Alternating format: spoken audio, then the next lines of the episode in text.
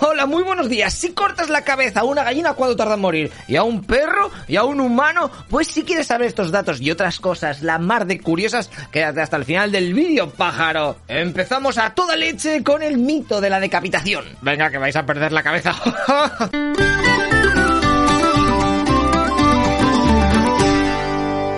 Yepale, el vídeo de hoy está patrocinado por la plataforma MyHeritage. Oh, guapa, supongo que la conocerás porque es la número uno en webs en donde te pones a investigar sobre tus antepasados y las movidas toprosas de hacerte un árbol genealógico para terminar descubriendo que Blas de Lezo fue a tu tatarabuelo. Pero hay más cosas. De hecho, en otro vídeo ya te conté que tiene mil apartados, como el de inteligencia artificial para colorear fotos antiguas, en donde también puedes animarlas. Bueno, pues hoy, por ejemplo, te voy a contar lo de los test de ADN, ¿eh? que es muy curioso. Tú lo compras por la web y te mandan a casa un kit. ¿Vale? Esto fácil, te vienen las instrucciones ahí. Te metes el bastoncillo ese que te dan por la boca, lo vuelves a meter y se lo mandas por correo. Y chachán, en un mes más o menos te llegan los resultados. Lo ideal es regalar un kit a tu padre y otro a tu madre y así ves las diferentes ramas de tus orígenes. O si no, te lo haces a ti mismo y listo, pero claro, no sabrás nada. A mí, por ejemplo, me ha salido que soy un 85% ibérico por parte de padre y también de madre. Y luego ya tengo italiano, balcánico, judío, ¿eh? por eso tendré esta pedazo nariz tan sexy. Además de también de gente de la zona de Cerdeña y un poquito de escandinavo. Es decir, falta perro también aquí. Todo el mezclote de cuentas de las diferentes zonas del server, ¿no sabes? Así que si te molan estas cosas y bastantes más, aunque solo sea para echarle un vistazo, te comento que en la descripción te dejo un link para que te crees la cuenta. Se hace todo rápido ahí con las cuentas de Google o Facebook mismamente. Y te dan 14 días gratis y luego ya decides tú si continúas. Lo bueno es que por ser loco Pizza, desde el link, eh, pues te hacen un 50% de descuento para tu body. O sea que al pelocho. Recuerda, eh, tienes el link abajo, eh. Luego lo miras, que si fuese una mierdola, pues no te lo diría. Esta web es pro. Y ahora sí, continuamos con el vídeo. La decapitación como forma de ejecución ha existido durante siglos y se le ocurrió a nuestros queridos vecinos los franceses. Y es que esas cabezas de prisioneros no se cortan solas. Además que la sangre azul,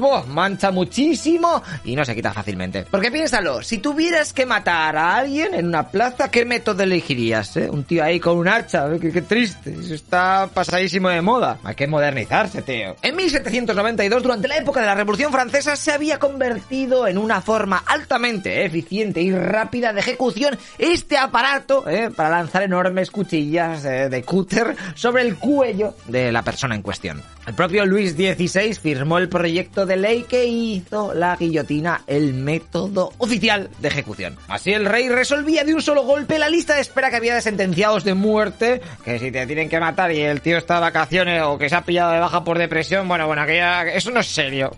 Funcionarios. Ahora una navaja gigante podía hacer el curro non-stop. Además que era todo rápido, ¿eh? Quitabas el cuerpo ahí en un momentico, de una patada y dale. ¿Qué pasa el siguiente? Y dirás, bueno, bueno, tampoco te flipes, que la horca, ¿eh? También es rápido. Venga, pon la horca, que, que lo atas. Venga, abre la palanquita, que se baja. Ay, lo subes otra vez. O bueno, bajas la cuerda. Le quitas, uy, que está morado, venga, ay, qué frío. Uy, venga, está, venga, así.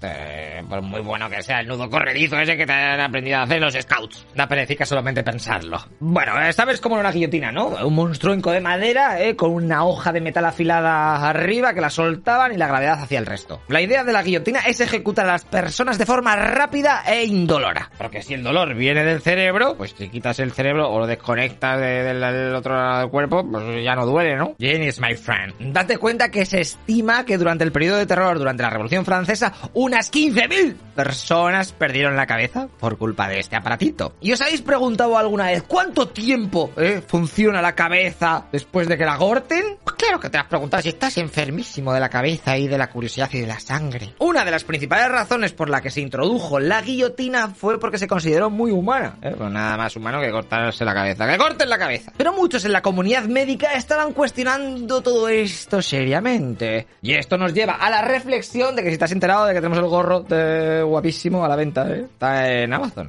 Y estáis viendo esto en Twitch también, lo tenéis. Y la bandera lecheísmo ilustrado. Aquí tengo una pegatina, ¿eh? pero eh, ué, qué malo soy.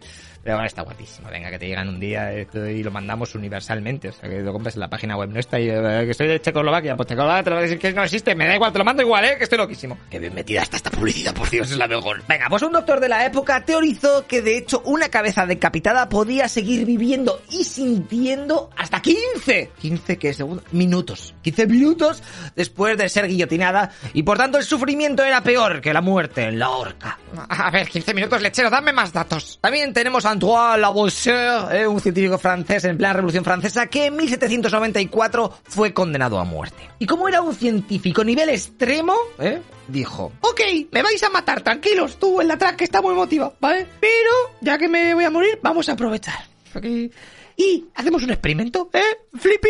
Nada más que mi cabeza se convierta en wireless, que venga un colega mío y me mire fijamente a los ojos. Voy a intentar parpadear ahí a saco, ¿eh? Para demostrar que aún estoy consciente de lo que ocurre. ¡Viva la ciencia, coño! Venga, así, motívate, motívate. Bueno, ¿eh? la gente está muy loca, pero ¿eh? pues está guapo. ¡Venga, pues tasca! Guillotinazo. El colega rápidamente recoge la cabeza y lo mira face to face. A ver qué pasa. Dios, qué emoción. Y te voy a representar en tiempo real lo que ocurrió aquel día.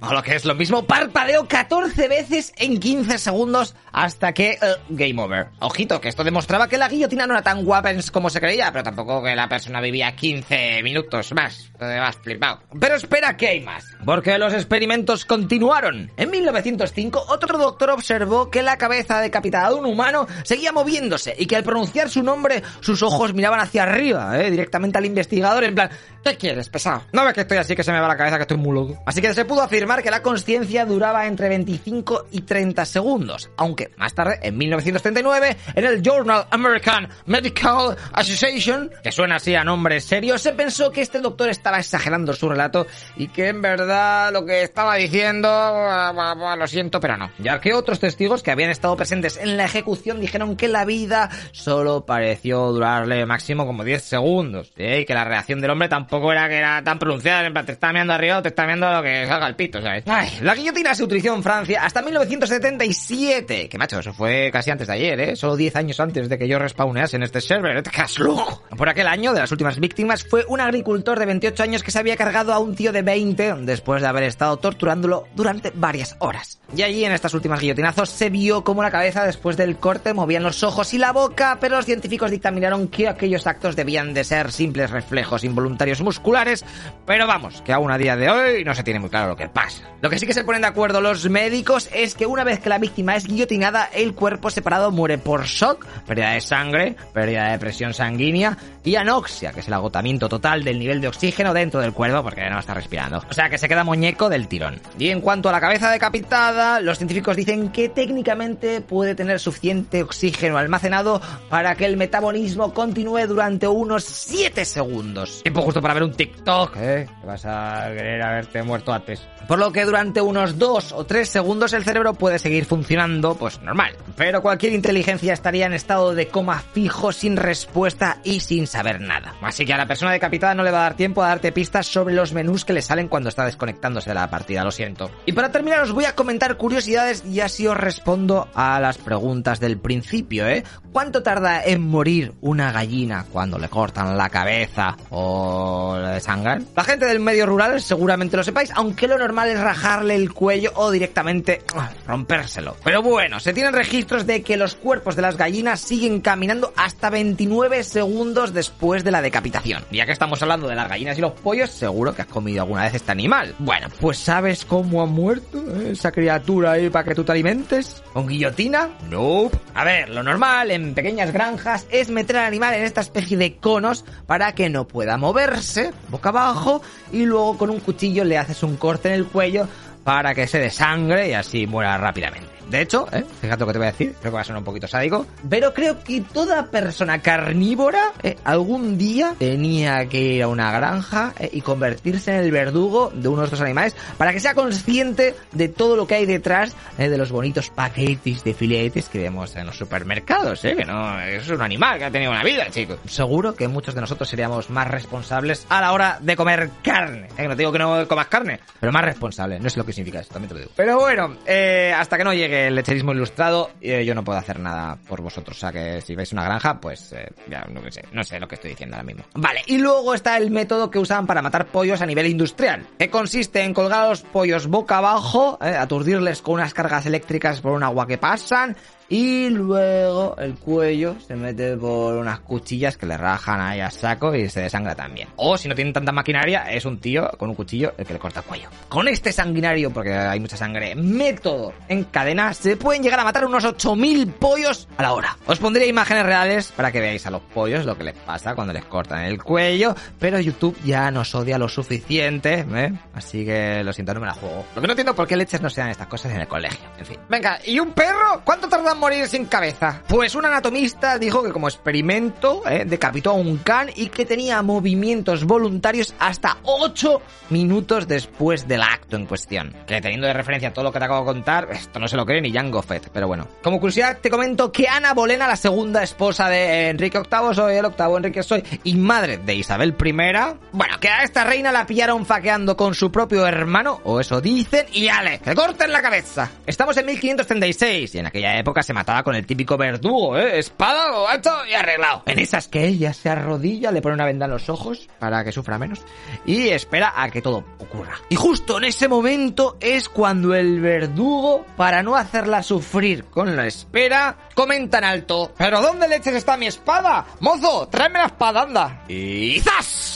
Le corta la cabeza. En verdad era mentira. Eh, ya está preparado. Imagínate, solo tienes ese curro y te olvidas la espada, es que es uno... Bueno, era para, en plan, lo típico, el doctor, eh, que viene y te pincha. Pues esas movidas. Está inventado.